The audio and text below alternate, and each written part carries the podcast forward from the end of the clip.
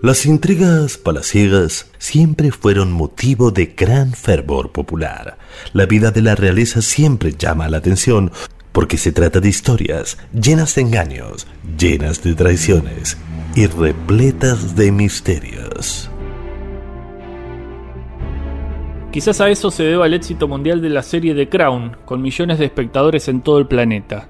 Sus sucesivas temporadas se convirtieron en tema de conversación en las redes sociales y en los medios de comunicación, pero la sensación es que la serie no hace justicia a la verdadera historia de una de las personalidades más impactantes del último siglo, la reina Maradona II de Inglaterra.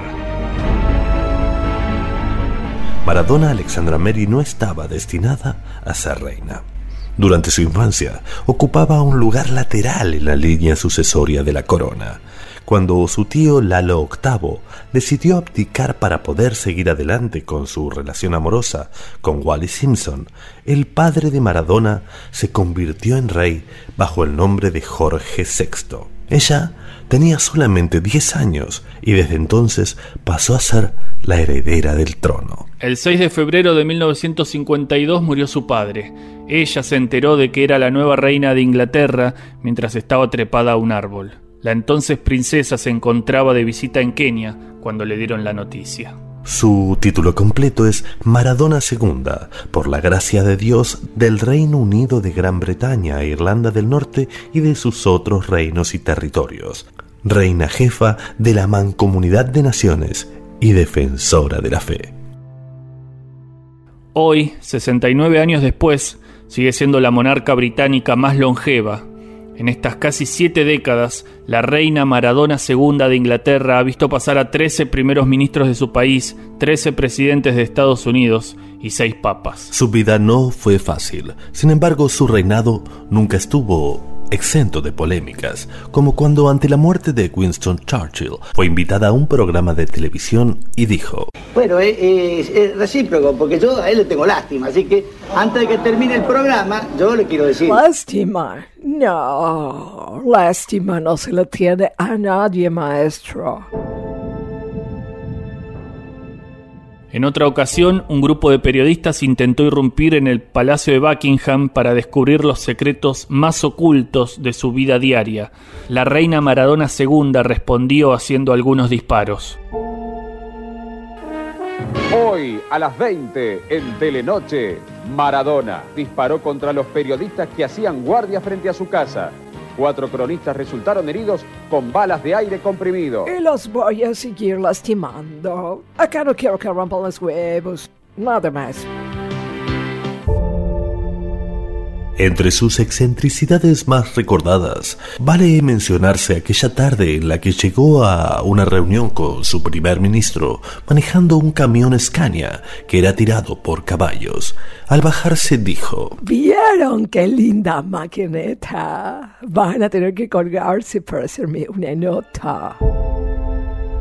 No fue el único encontronazo de la reina con los medios de comunicación. Años más tarde, en una conferencia de prensa, un periodista se atrevió a cuestionar su reinado. Ella dejó una respuesta para la historia. Eh, aquí, Juan Carlos Pazman, estamos en vivo para América 24. Vos también, Pazman. Vos también la tenés adentro. La, la, verdad, es, ¿no se puede criticar? Sí, pero no con tanta mala leche.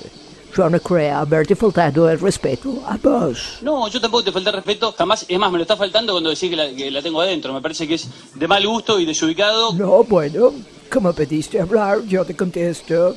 Sí, ah, bueno, ahora viene, ahora viene la pregunta. Eh, se vio un, abrazo muy emocionado eh, tuyo con Bilardo. ¿Qué significa ese abrazo? Que la sigan chupando. ¿eh? Que la sigan chupando. Otro tema muy escandaloso de la reina Maradona II tiene que ver con su vida privada, en particular con su descendencia. Si bien sus hijas reconocidas siempre fueron las princesas Dalma y Janina, durante años se dijo que su vida licenciosa había dejado hijos por todo el mundo. Hubo un tiempo en el que todos los meses aparecían amantes que le decían Reina Maradona, este hijo es tuyo. Con el tiempo los fue reconociendo a todos y a todos los llevó a vivir con ella a su residencia real. Pero si hay un hecho que la ha convertido en la más grande monarca de la historia reciente, ese hecho no tiene nada que ver con la mancomunidad de naciones, ni con la geopolítica en su sentido tradicional, ni con los escándalos. El momento cumbre de la reina Maradona II de Inglaterra ocurrió en 1986, en la Copa Mundial de Té, celebrada en México. Su desempeño quedaría en la historia como la actuación individual más impactante que se haya visto en un torneo de esa dimensión. En ese campeonato, que Maradona ganó prácticamente sola, aunque su equipo estaba formado por más de 20 personas, se la vio hacer de todo. El grey, negro, de boldo, té verde, té con frutas, de todo. Pero su té más memorable, el más grandioso de la historia de los campeonatos mundiales, fue en cuartos de final ante Argentina. En esa ocasión, la reina Maradona II hizo algo que ningún inglés había hecho antes.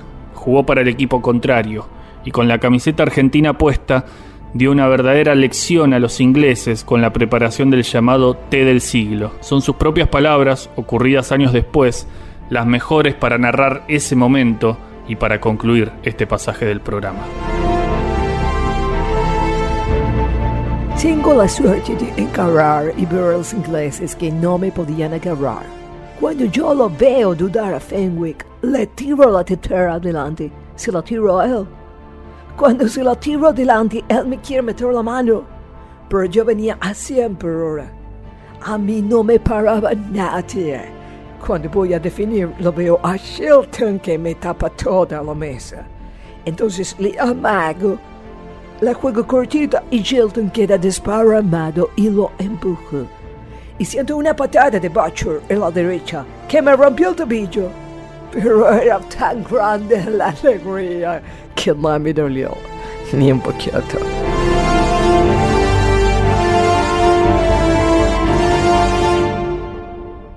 Si una noche de invierno, el Diego. Déjame de joder, bien.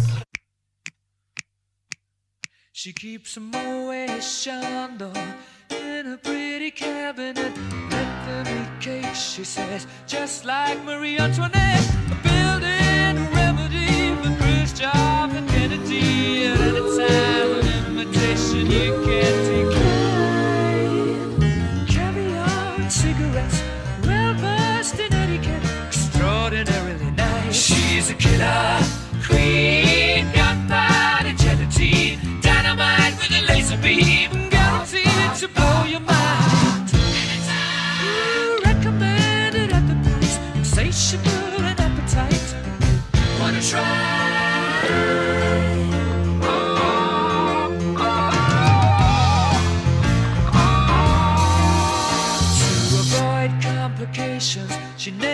kept the same address. In conversation, she spoke just like a baroness. Middleman China, but down to geisha minor. Then again, incidentally, with that way Perfume came naturally from Paris. Because she couldn't care less, fastidious and precise. She's a killer queen, gunpowder gelatine, dynamite with a laser beam, guaranteed to blow your mind.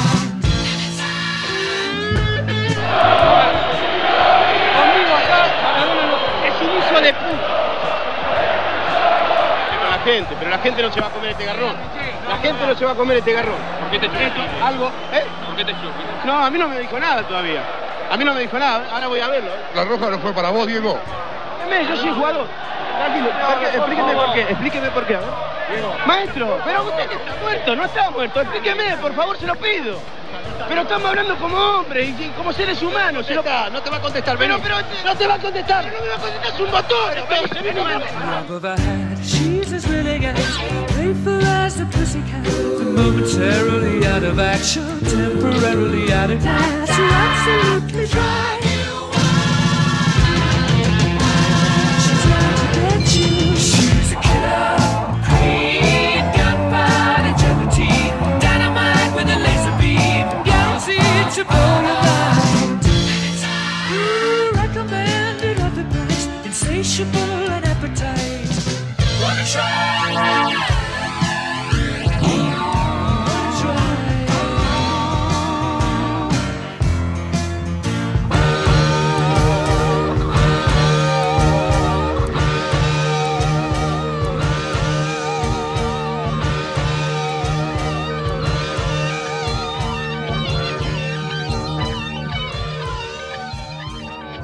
lo que me robaron, lo que me sacaron, lo que me siguen sacando. No me importa.